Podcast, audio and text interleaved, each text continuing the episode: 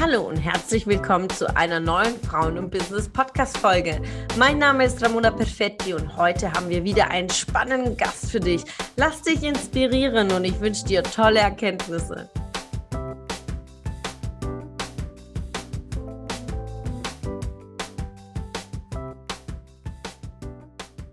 Heute habe ich die liebe Gudrun Schade im Interview. Sie ist seit 20 Jahren selbstständige Innenarchitektin und im Bereich, also im Gebiet, Ruhrgebiet. Und äh, sie hat wirklich eine unglaubliche Expertise. Sie begleitet ihre Kunden mit Professionalität, mit Einfühlungsvermögen und umfangreichen gestalterischen und technischen Kenntnissen. Und dabei ist sie auch Designerin, denn sie entwirft Teppiche und auch ganz tolle Möbel. Und bald folgt auch ein schöner Webshop. Deswegen bin ich schon ganz gespannt, ja, äh, diese Themen nochmal tiefer zu erfahren. Liebe Gudrun, herzlich willkommen bei uns im Interview. Hallo Ramona, ich freue mich, dass ich heute hier sein darf. Sehr schön. Äh, nimm uns damit, wir haben ja ein gemeinsames Thema. Wir, äh, wir lieben beide Immobilien, ja? Ähm, ja. Wie startete dein Weg? Also war dir sehr schnell klar, was du werden willst, was du machen willst? Wie ging es für dich los? Es ging für mich los, dass ich, oh, ich hatte einen sehr guten Kunstlehrer und ich habe ein bisschen überlegt, ob ich Kunst studieren soll. Und äh, wir hatten ein gnadenlos ehrliches Verhältnis zueinander und er hat zu mir gesagt, weißt du, Mädel, für Kunst reicht es nicht. Du bist begabt, aber es reicht nicht. Mach etwas, wo du mit Gestaltung zu tun hast, mach etwas, wo du deine anderen Talente noch mit einbringen kannst, äh, wo du mit Menschen umgehen kannst, überleg dir was in der Hinsicht. Und dann ergab es sich eigentlich von selbst. Ich wusste ein Jahr vorm Abitur eigentlich, dass ich Innenarchitektur studieren wollte und habe das dann auch sehr stringent verfolgt. Sehr schön. Und wie waren so die Anfänge und ähm, welche Herausforderungen hattest du? Oder sagst du, für mich war das eigentlich immer sehr, sehr klar. Ich habe mich sehr wohl gefühlt in, in dem Bereich. Wie waren so deine Entwicklungsschritte? Also ich ähm, bin, ich, ich hatte so ein paar Lehr- und Wanderjahre, wie glaube ich alle von uns. Sie haben müssen auch, damit wir uns breit aufstellen und entwickeln können.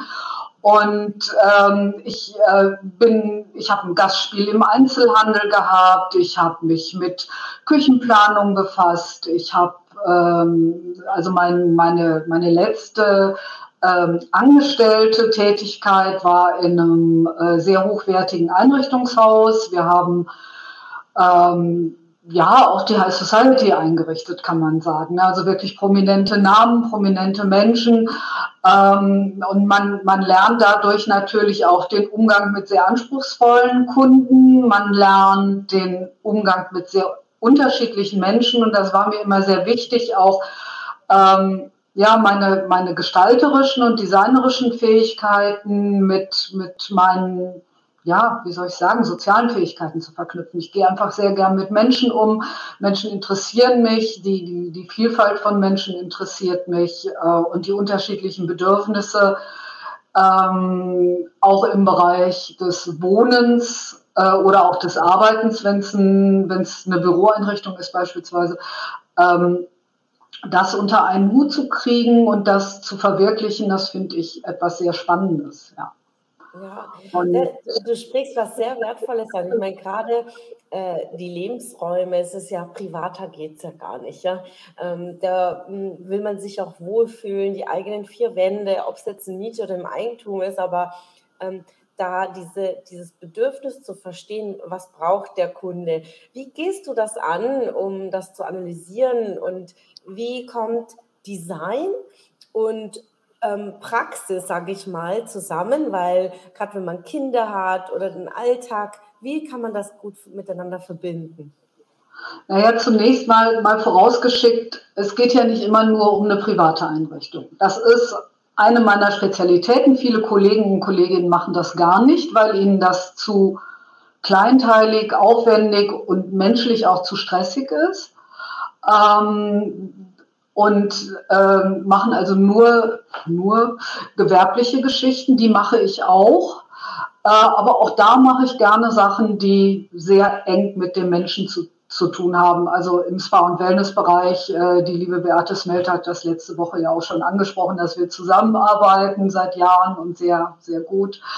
Ähm, aber zu deiner Frage zurück. Ähm, wie, wie kriegt man das übereinander mit den Kunden und dem eigenen Privatleben? So war die Frage gemeint. Ja, genau.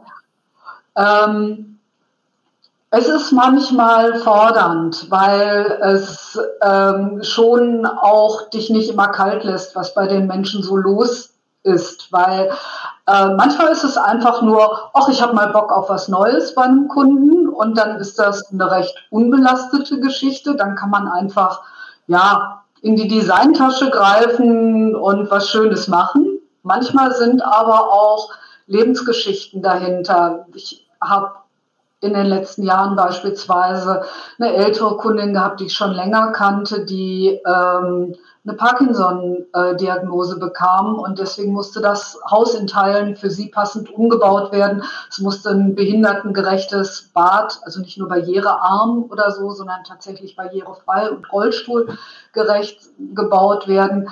Ähm, das ist natürlich was, da muss man sich auf einer menschlichen Ebene auch nochmal besonders rein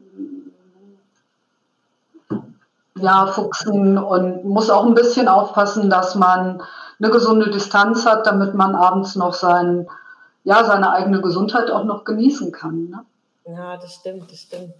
Und äh, wenn du jetzt an deine Projekte äh, zurückdenkst, äh, welches war einer der umfangreichsten oder vielleicht problemreichsten, wo du sagst, da habe ich am meisten gelernt? Ja, das fällt mir überhaupt nicht schwer. Das war ein Projekt in der Schweiz, in Wurfnähe, nein, nicht Wurfnähe, aber Sichtweite vom Genfer See. Mhm. Das war eine Familie mit fünf Kindern. Mhm. Die hatten eine sehr schöne große Villa gekauft, das ist wirklich eine sehr große Villa ähm, mit fünf Bädern. Mhm. Und zu der Zeit wusste ich zwar schon, wie ein Badezimmer geht, aber ähm, Bauleitung über ein paar tausend Kilometer Entfernung und ähm, 2013 war Skype zwar schon eine Möglichkeit, aber das war halt nicht so, wie wir jetzt nach der Pandemie mit äh, Online-Calls und so weiter zugange sind. Ne? Also es war alles noch ein bisschen ungewohnt, auch für die Handwerker. Ich habe Bauleitung quasi vom heimischen Schreibtisch aus gemacht, habe teilweise innerhalb von einer Stunde ein Bad nochmal umplanen müssen, weil äh, es auf einmal klar war, dass der Trockenbauer die Wand anders gesetzt hatte und wir eine 30 Zentimeter kürzere Wand haben, was äh, für einen Fliesenspiegel ähm, ja ein Schmeiß ihn weg und mach ihn neu heißt. Ne? Mhm. ähm, solche Geschichten. Also das war sehr, sehr fordernd. Äh, die Bauherren waren sehr sympathisch, aber auch sehr fordernd, beides hatten natürlich auch die Bedürfnisse mit den fünf Kindern. Die Kinder mussten rechtzeitig in der Schweiz eingeschult werden. Die Familie kam aus Tokio zu dem Zeitpunkt und ist so ein bisschen vor dem Tsunami damals und, und seinen Folgen mehr oder weniger zurück nach Europa geflohen.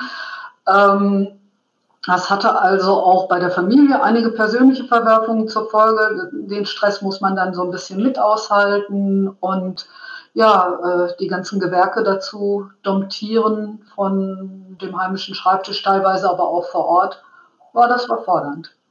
Aber ja, vorstellen. Wenn man vor allem auch noch eine Timeline hat und wenn sich was verzögert, dann weiß man, dass, da, dass der Umzug nicht passt. Ja, das ist ja, ja und nicht sondern wirklich fünf Bäder neu macht, die Elektrik neu macht, äh, teilweise an der Heizung arbeiten muss, Räume neu organisiert und äh, ein Haus, was aus eigentlich drei Immobilien bestand, komplett mit einer neuen Wegführung im Inneren, mit einer neuen Treppe im Inneren verbindet. Aber da waren auch sehr gute Handwerksunternehmen mit am Start. Ähm, deswegen ging das dann auch innerhalb von drei, dreieinhalb Monaten. Ja.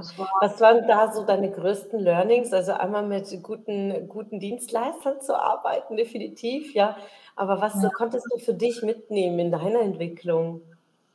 Ähm, sehr frühzeitig ähm, bei Dingen, die ähm, an einen Rang getragen werden, auch mal Nein sagen zu können, mhm. klar zu kommunizieren ähm, und bei solchen Projekten im Vorfeld über Geld zu sprechen und nicht mhm. während des Projekts. Mhm. Ja. Das war ein Learning, was ich mitgenommen habe. Oh ja, das ist, da hast du vollkommen recht. Dieses so Learning, was ich auch äh, gemacht habe, am Anfang auch vor allem in meiner Selbstständigkeit. Äh, wenn man sagt, ja, man wird schon sich einigen oder so, aber vorher muss man die Dinge ganz klar vertraglich auch äh, festhalten, damit die Erwartungen auch auf beiden Seiten irgendwie Klar. Also auch mit den Partnern, mit denen man zusammenarbeitet. Mit den Bauherren war das passiert, aber mit den Partnern, mit denen man zusammenarbeitet, ähm, ich meine, ich habe da im Vorfeld auch darauf hingewiesen und habe gesagt, lass uns einen Vertrag machen, aber äh, ich hätte mich da durchsetzen müssen. Ja, das ist, ja ich, äh, ganz man denkt man sich, ja, okay, das passt schon, ne? man, äh, und man ist professionell und so, aber hinterher ist dann die Diskussion umso größer. Ja, dann gehen wir direkt über zum Thema Selbstständigkeit. Du bist so lange selbstständig, du hast so viel Erfahrung. Ähm, was kannst du Frauen, die jetzt starten, wir haben in der Gruppe wirklich aus allen Bereichen Frauen, Frauen, die erstmal eine Idee haben, äh, manche, die sind schon losgegangen, manche ähm, sind schon länger, aber sagen, okay, ich möchte gerne was verändern. Welche Tipps kannst du mitgeben an deine Erfahrung der Selbstständigkeit? das ist ein weites Feld. Aber was mir zuerst einfällt, ist, seid nicht so kritisch mit euch. Mhm. Ähm, äh, schreibt euch eher auf eurer Habenseite Dinge, die gut gelaufen sind, als dauernd auf der Minusseite zu verharren und zu sagen, oh, das ist vielleicht nicht gut gelaufen oder da hätte ich besser. Natürlich muss man aus Fehlern lernen und Fehler auch erkennen und es hilft nichts zu sagen, ich mache keine. Mhm. Aber ich glaube, wir Frauen neigen ähm, mehrheitlich schon dazu, äh, uns sehr kritisch zu betrachten. Und da sollten wir vielleicht etwas mehr Gnade mit uns walten lassen. Oh. Und ich finde es wichtig, dass man den eigenen Wert erkennt und den Wert auch formuliert, sowohl auf einer persönlichen Ebene als auch tatsächlich auf der finanziellen Ebene. Ähm, und da kann man sich ruhig an Preisen orientieren, die in verwandten Branchen gezahlt und genommen werden. Und ähm, auch wenn man vielleicht noch nicht so viel Erfahrung hat, wenn man ein Projekt hat, bei dem man merkt, dass man das kann, dann kann man auch ruhig einen marktgerechten Preis nehmen. Mhm. Und das finde ich wichtig. Ja, und, und man regelmäßig anpassen. Ja, sehr, sehr wertvoller Tipp. Wie war es für dich so gerade am Anfang, wenn man startet, so erstmal so diesen Preis zu nennen und dann sich den wirklich auch zu fühlen und dafür einzustehen, ähm, verbunden auch mit dem Verkaufen? Welche Tipps kannst du da mitgeben? Also es war für mich am Anfang manchmal schwierig. Ähm, den, den Preis zu nennen und den, ja, den zu fühlen. Das kommt natürlich mit ähm, wachsender Erfahrung und auch mit äh, wachsendem positiven Feedback der Kunden. Weil dann weiß man irgendwann, dass man nicht nur selber der Meinung ist, dass man das gut kann, sondern dass auch die Kunden sehr zufrieden sind. Ich habe da gestern erst wieder ein äh, tolles Feedback bekommen äh, von einer Kundin, die mir sagte, wir sind Ihnen so dankbar für, für Ihre Expertise äh, und die äh, ja einen Mietvertrag wieder aufgekündigt hat, weil sie gemerkt hat, dass die Wohnung einfach nicht passt, nachdem sie einmal mit mir eine halbe Stunde in der Wohnung war. Mhm. Ja. So. Na, da weiß man dann, dass man für die Erstberatung, die ja eigentlich ein bezahltes Akquisegespräch ist, was ich mittlerweile mache. Ich mache meine Akquisegespräche nicht mehr kostenlos, ich mache sie unverbindlich, aber zu einem festen Pauschalpreis. Da weiß man, dass der Wert, den man dafür nimmt, dann auch wirklich ein Wert ist. Und das muss man sich selber immer wieder vergegenwärtigen, dass man, dass das, was man tut, dass man das nicht nur zur Freude und zum Spaß macht, sondern dass man das natürlich macht, um Geld zu verdienen. Ja, das ist es. ist ja dein Vertriebsweg, ja dann auch dein, dein Beratungsgespräch, ja. Und, das ist aber bei den kreativen Berufen halt so, dass äh, ähm, ich merke das immer, wenn ich auf irgendwelchen Partys bin oder so und die, jemand fragt, was machst du denn beruflich? Ich sage Innenarchitektin, oh, so ein schöner Beruf wollte ich auch immer machen. Mhm. Warum hast du nicht? Ähm, es ist nicht nur ein schöner Beruf, es ist nicht nur Kissen knicken, es ist nicht die Deko-Queen sein, sondern das ist ein knallhartes Ingenieurstudium auch. Und das äh, muss man sich selber dann auch sagen, es, es macht mir Freude, es macht mir Spaß, natürlich, aber ich mache es nicht nur aus Freude und aus Spaß. Mhm. Und da sind Frauen, glaube ich, manchmal hm, ja, ein bisschen naiver, ja. Es ist ja auch viel technisches Verständnis, was man dafür braucht, ja. Und vor allem die ganzen Gewerke, also die ganzen Schnittstellen zu den unterschiedlichen Gewerken. Dann äh, äh, muss man auch Männer führen können, ja, weil ja. in der Regel hat man dann mit dem Elektriker, mit dem Maler und mit dem Sanitärler zu tun. Und ähm, das ist Bauunternehmer. Hohe Kunst von Leadership. Ähm, was ist äh, für dich so das Wichtigste beim Führen von Menschen? der Respekt, mhm. die Augenhöhe, ähm, das Zuhören, gerade auf einer, auf einer Baustelle, wenn mir jemand sagt, hör mal, das geht so nicht oder das will ich so nicht, dass man dann nicht von vornherein sagt, das ist der Handwerker, ich bin die Innenarchitektin, das ist ja Quatsch, äh, sondern das ist der Fachmann für das jeweilige Gewerk, dem, dem höre ich zu und dann frage ich, warum willst du das nicht? Warum kannst du das nicht? Und dann findet man eine Lösung, dass das passiert im Endergebnis, was nach meiner Planung passieren soll. Das ist aber so passiert, dass der Handwerker mitgehen kann. Mhm. Und das habe ich bis jetzt immer geschafft. Das hat was damit zu tun, dass man auf Augenhöhe miteinander umgeht und äh, respektvoll miteinander umgeht. Es funktioniert nur dann nicht, wenn von der anderen Seite partout kein Respekt kommt. Dann wird es schwierig, ist mir aber auch selten passiert. Ja, ist immer die Frage, wie wir auf die Menschen zugehen und das kriegen wir in der Regel ja auch wieder zurück und ist ja sehr, sehr wertvoll. Am Ende ist es eine Teamarbeit, ja. Äh, der ja. Innenarchitekt kann nicht ohne den Handwerker und die Handwerker genauso nicht. vom einen Plan und wie soll das ja. Gesamtkonzept denn sein? Und am Ende der ganzen Kette steht unser Kunde, der all das ja. beauftragt hat, der das fertige Produkt sich ja auch wünscht. Und am Ende der Kette ist es so schön, wenn man da steht mit allen, die daran beteiligt waren, zusammen und sagt, das haben wir richtig klasse gemacht. Ja. Das, das ist dann auch wirklich ein tolles Feeling. Ja.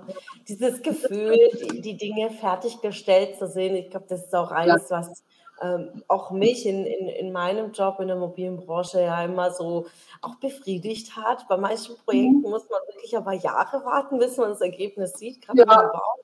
Aber es ist dieses Entste dieser Entstehungsprozess äh, so, so wertvoll und, ähm, und die Menschen, ähm, die daran arbeiten, die machen das Projekt ja auch aus. Das ist ja das Lebendige ja. Und wenn man dann in der Lieferkette Schwierigkeiten hat, aber eine Lösung zu finden, äh, zu verhandeln, ja. Welche Tipps ja. kannst du zum Thema Verhandeln mitgeben? Bitte? Äh, zum Thema Verhandeln, was kannst du da an Tipps mitgeben? Naja, äh, Verhandeln ist immer, äh, es, es ist auch immer geben, nehmen und Respekt. Ähm, wenn ich von jemandem etwas möchte, muss ich ihm auch wiederum etwas dafür geben. Ähm, Freundlichkeit ist das Erste, ähm, aber eben auch vielleicht ähm, wenn ich einen finanziellen Vorteil haben möchte, dann muss ich demjenigen, von dem ich den möchte, auf der anderen Seite vielleicht einen räumlichen oder zeitlichen Vorteil geben. Ich muss immer eine Lösung finden miteinander. Wenn ich jemand anderem oder wenn ich von jemand anderem etwas haben möchte, kann ich nicht einfach ein Geschenk erwarten, sondern ich äh, muss auch bereit sein, etwas zu geben. Das ist vielleicht nicht immer nötig. Manchmal klappt es auch so. Einfach weil man gut miteinander kann und sagt, okay, beim nächsten Geschäft können wir das vielleicht wieder ausgleichen. Ähm, aber also ich finde, man muss immer so ein bisschen so eine, so eine Karma-Bank haben. Also tu, tu etwas für andere Menschen, dann hast du auch äh, vielleicht erst drei Jahre später, aber du hast irgendwann mal ein Guthaben. Und das kannst du dann auch irgendwann mal realisieren, dieses Guthaben. Nicht einfordern. Fordern ist ein doofer Begriff in dem Zusammenhang, mhm. aber ähm, du, du bekommst aus einer Ecke, von der du es vielleicht gar nicht erwartet hast, bekommst du Hilfe oder einen Nachlass oder eine Leistung, die du so nicht erwarten kannst. Das ist ein sehr, sehr schöner Impuls. Ja, die Karma-Bank. Ich muss mir diesen, ich werde dich auf jeden Fall zitieren, liebe Gudrun, weil so funktioniert auch in meinen Augen Netzwerk. Ja. Ja. Äh, ohne in einer Erwartungshaltung zu sein. Äh, es ist kein Tauschgeschäft äh, zu genau. Netzwerken, sondern diese Karma-Bank wirklich da auch mit aufzunehmen, zu sagen, ich, ich vernetze jemanden, da entsteht was und irgendwann mal kommt mir was zugute. Ja. Ähm, und da bin ich fest davon überzeugt, wirklich, es tauchen immer wieder Menschen aus dem, wirklich den letzten 20 Jahren in meinem Beruf auf, äh, wo man miteinander ein Projekt hatte, man hat jemanden miteinander vernetzt, da ist was ja. entstanden. Und genau das ist es, ähm, wo wir unser, unser Wert ähm, dahin und immer mehr dahin lenken sollten, weil ein, ein professionell kompetente Partner an unserer Seite ist ja das A und O für unser Business, damit es ja auch professionell ist. Ja. Genau. Ich äh, habe äh, in, in deiner Vita, die du uns äh, reingegeben hast fürs Interview, hast ja dazu berichtet, dass du auch Designerin bist. Ja, wie kam die Leidenschaft und wie hast du da gestartet? Weil ähm, auch da braucht es ein Konzept oder und, und Möbel zu designen und zu produzieren. Äh, wie war der Weg? Also das ist ähm, etwas, was du eigentlich als Innenarchitektin auch im Studium lernst tatsächlich. Also es gibt im zweiten Semester, glaube ich, gab es bei uns ein Fach Möbelentwurf. Also das lernst du tatsächlich. Auch rein technisch lernst du das. Du lernst äh, im Studium mit Proportionen umzugehen, mit Volumina umzugehen. Und du lernst dann natürlich in der Praxis auch irgendwann mal, was, was braucht der Kunde, um äh, zufrieden zu sein, was braucht ein Stauraummöbel, um zu funktionieren. Du musst natürlich mit dem, mit dem Kunden auch darüber sprechen, du musst dir den Raum anschauen. Ähm, Möbel muss auf unterschiedlichen Ebenen natürlich funktionieren. Es muss das tun, was ein Möbel an sich tun muss. Es muss etwas unterbringen. Ne? Also wenn ich ein Stauraummöbel beispielsweise habe, ähm, und gleichzeitig muss es natürlich einen Raum positiv beeinflussen. Eventuell mit Licht, mit Farbe.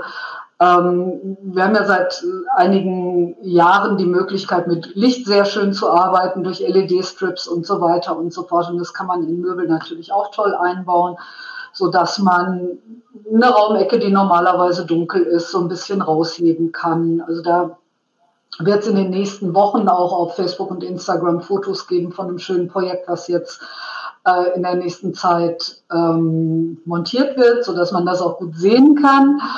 Ähm, und dann äh, muss man natürlich auch sehen, was sich lohnt, selber zu entwerfen und wo man sagt, nee, da macht es keinen Sinn, selber einen Möbelentwurf zu machen, zum Beispiel einen Stuhl. Ähm, wenn man den entwirft für einen Kunden, das kann ein Kunde nicht bezahlen, weil das ist eine jahrelange Entwicklungsarbeit. Da gibt es Spezialisten für, die machen sowas. Mhm. Äh, und man braucht auch immer dann ein Möbelunternehmen im, im Hintergrund, das sowas tatsächlich ähm, produziert, sonst kostet ein Stuhl ein immenses Geld für einen Kunden. Mhm. Ist, oder es ist ein sehr simples Ding und das kannst du dann auch irgendwo im Einzelhandel kaufen. Ne? Mhm, ja, ja. Ähm, ähnlich eben bei Sofas und so weiter. Aber was ähm, zum Beispiel das Teppichdesign angeht, das ist eine Sache, die äh, hat bei mir gestartet tatsächlich während meiner Tätigkeit im Einzelhandel. Da habe ich in eben dem vorhin erwähnten hochwertigen Einrichtungshaus gearbeitet und ähm, dort gab es eine sehr gut sortierte äh, Textilabteilung und äh, dort hatte ich die Möglichkeit, handgetaftete Teppiche für den jeweiligen Kunden speziell als Unikat anfertigen zu lassen. Und das hat mich so fasziniert, dass mich das nicht wieder losgelassen hat. Mhm. Weil da auch alle Formen, also nicht nur Rechtecke oder Kreise möglich sind, sondern auch freie Formen, freie Farben, äh, fast unbegrenzt Farben äh, wenn es finanziell möglich ist, weil man mit wunderschönen Materialien arbeiten kann, mit Wolle, mit Seide, mit Leinen, mit Brennnesselfasern, mit äh, Handfasern, mit allem Möglichen. Das ist irre.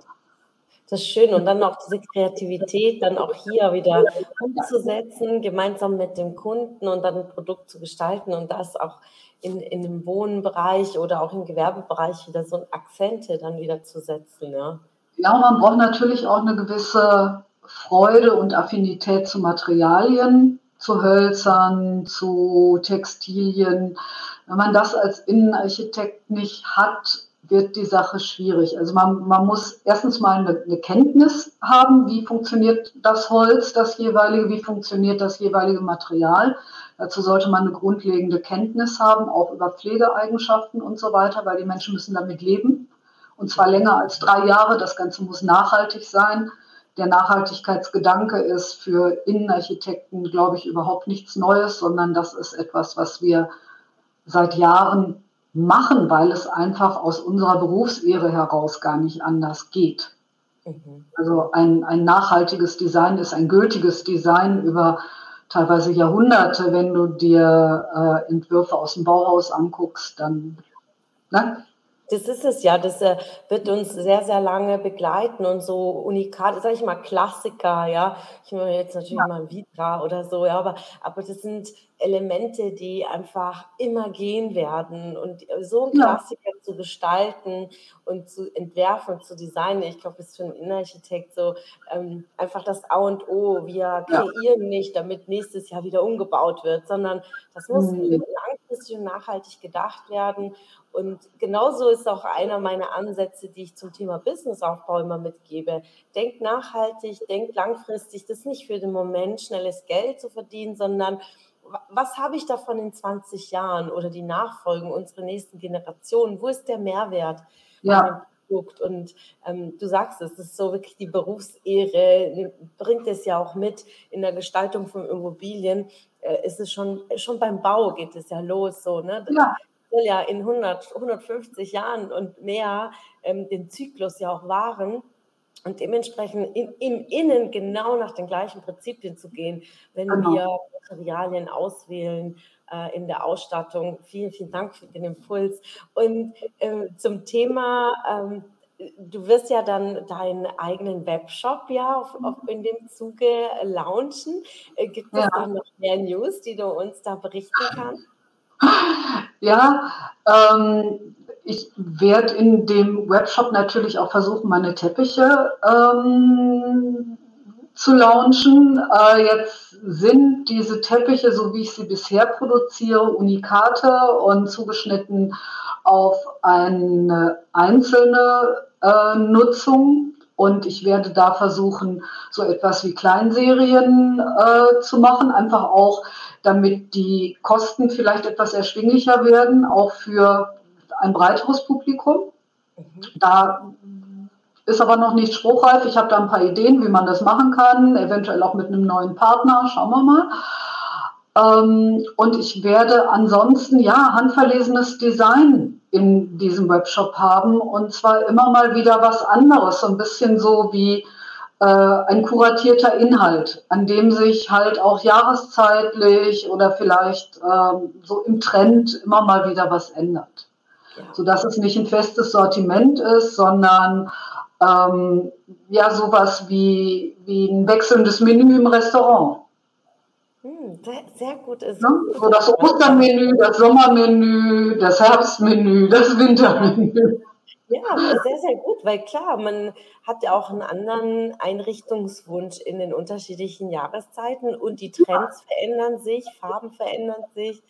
Ähm, ich weiß noch ein paar Jahre, wo alles so ein Thema Boho war. Plötzlich war alles Boho in allen ja. Leben. Jetzt ist mehr Minimalist, dann kam minimalistisch und skandinavisch. Ne? Und ja. jetzt sehe ich auch diesen japanischen Trend auch immer mehr und das finde ich auch sehr, ja. sehr schön, diese äh, das so clean zu halten. Ja. Und finde ich großartig, das da wirklich dem äh, anzupassen. Und eine Frage an dich. Ich meine, die letzten zwei Jahre, du hast es vorhin schon angesprochen, ähm, hat ja in der digitalen Welt hat sich ja viel verändert. Aber ja es hat ja auch viel vorher schon angefangen. Mal Covid hat es ein bisschen äh, verschnellert. Ähm, wie nimmst du wahr diese Veränderung, vor allem mit Social Media? Wie nutzt du das für dein Business? Und, und wie gehst du damit um, mit den ständigen Veränderungen? Ja, also wenn du jemand bist, der sich mit Design und äh, immer wieder neuen Projekten befasst, dann musst du auch jemand sein, der ständige Veränderung liebt das kann nicht nur was sein, was du irgendwie hinnimmst, sondern du musst das lieben. Ne? Also äh, von daher ähm, ist etwas, was, was ich sowieso in meinem Beruf tun muss, ist immer wieder mich selbst erfinden. Und ich glaube, dass, äh, dass das merkst du in ganz vielen Interviews. Ich glaube, Beate hat in der letzten Woche was Ähnliches gesagt, Beate Smelter. Wir müssen uns immer wieder selber erfinden und wir müssen immer wieder neue Wege finden, um mit unseren Kunden in Austausch zu treten. Dazu gehört Netzwerken, dazu gehört Netzwerken via sozialen Medien dazu. Ich empfinde das als eine unheimliche Chance, mich relativ niederschwellig Menschen bekannt zu machen, Dinge zeigen zu können, ohne jedes Mal meine Homepage äh, neu stricken lassen zu müssen, wobei auch meine Homepage mittlerweile so ist, dass ich da meine Fotos auch selber einstellen kann. Aber gut. Ähm, es ist aber trotzdem was vergleichsweise Statisches, eine Homepage, und vor allem lässt es keine Interaktion zu.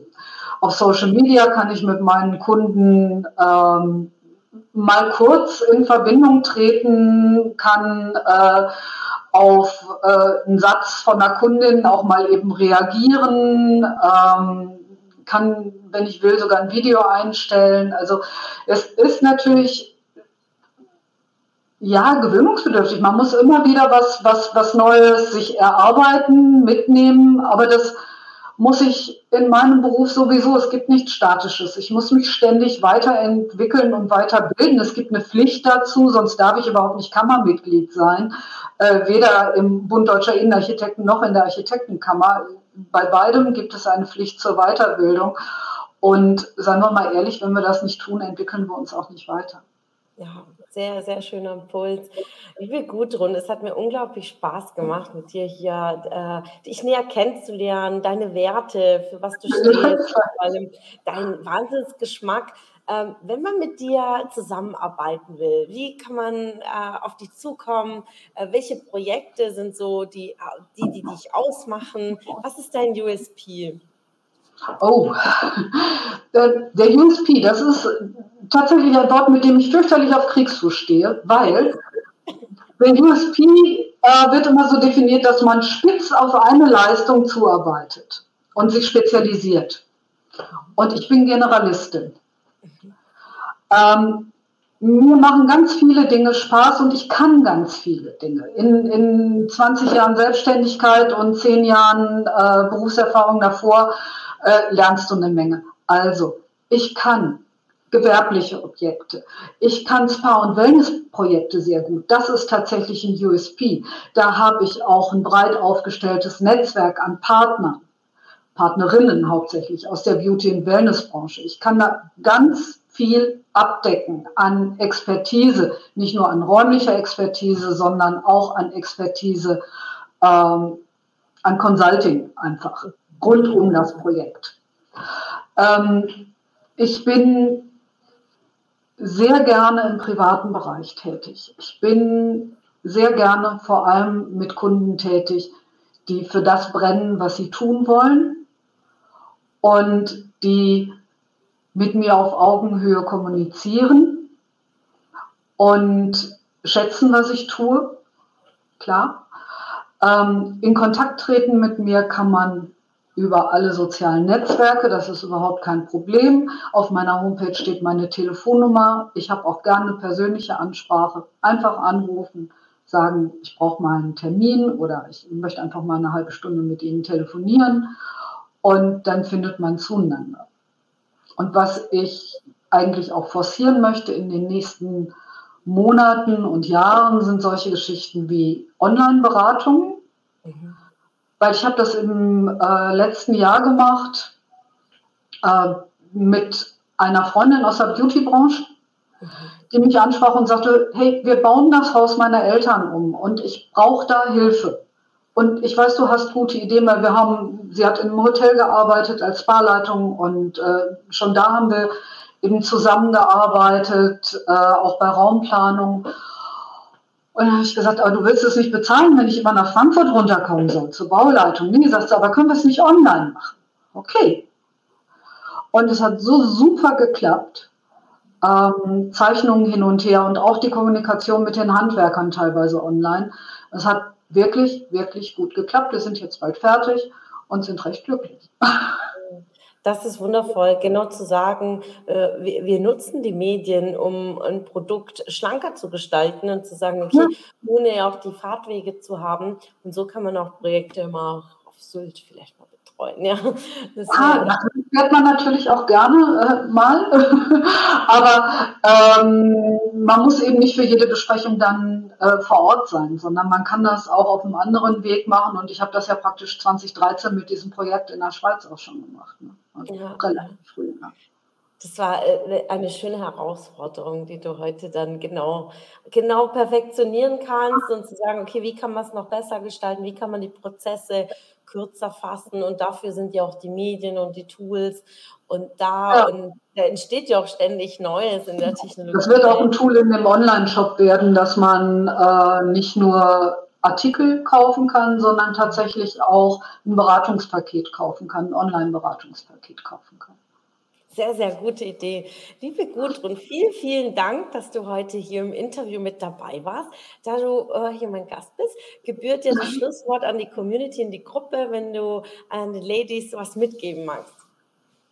Ähm, ich würde mich freuen, wenn die Ladies ähm, auf mein Online-Angebot, das ich in dieser Woche in den Marktplatz eingestellt habe, äh, eingehen würden. Ich hatte eine circa anderthalbstündige Online-Beratung für 100 Euro eingestellt zu allen Themen rund um euer äh, Homeoffice, euer Office, ähm, euer Zuhause, was auch immer. Und wenn es nur um eine Farbgestaltung geht, fragt mich. und würde mich auch über telefonische Kontaktaufnahmen freuen. Äh, Schön, dass du wieder dabei warst. Was konntest du aus der Folge für dich mitnehmen? Wenn du Teil unserer Community werden willst und auf der Suche nach wertvollen Austausch bist, dann habe ich hier was für dich. Unsere monatlichen Netzwerktreffen in den Städten Karlsruhe, Stuttgart, Frankfurt und Köln. Alle aktuellen Termine findest du auf unserer Homepage frauenundbusiness.de und in den Show Notes. Ich wünsche dir einen erfolgreichen Tag und freue mich, wenn du morgen wieder dabei bist. Alles Liebe, deine Ramona.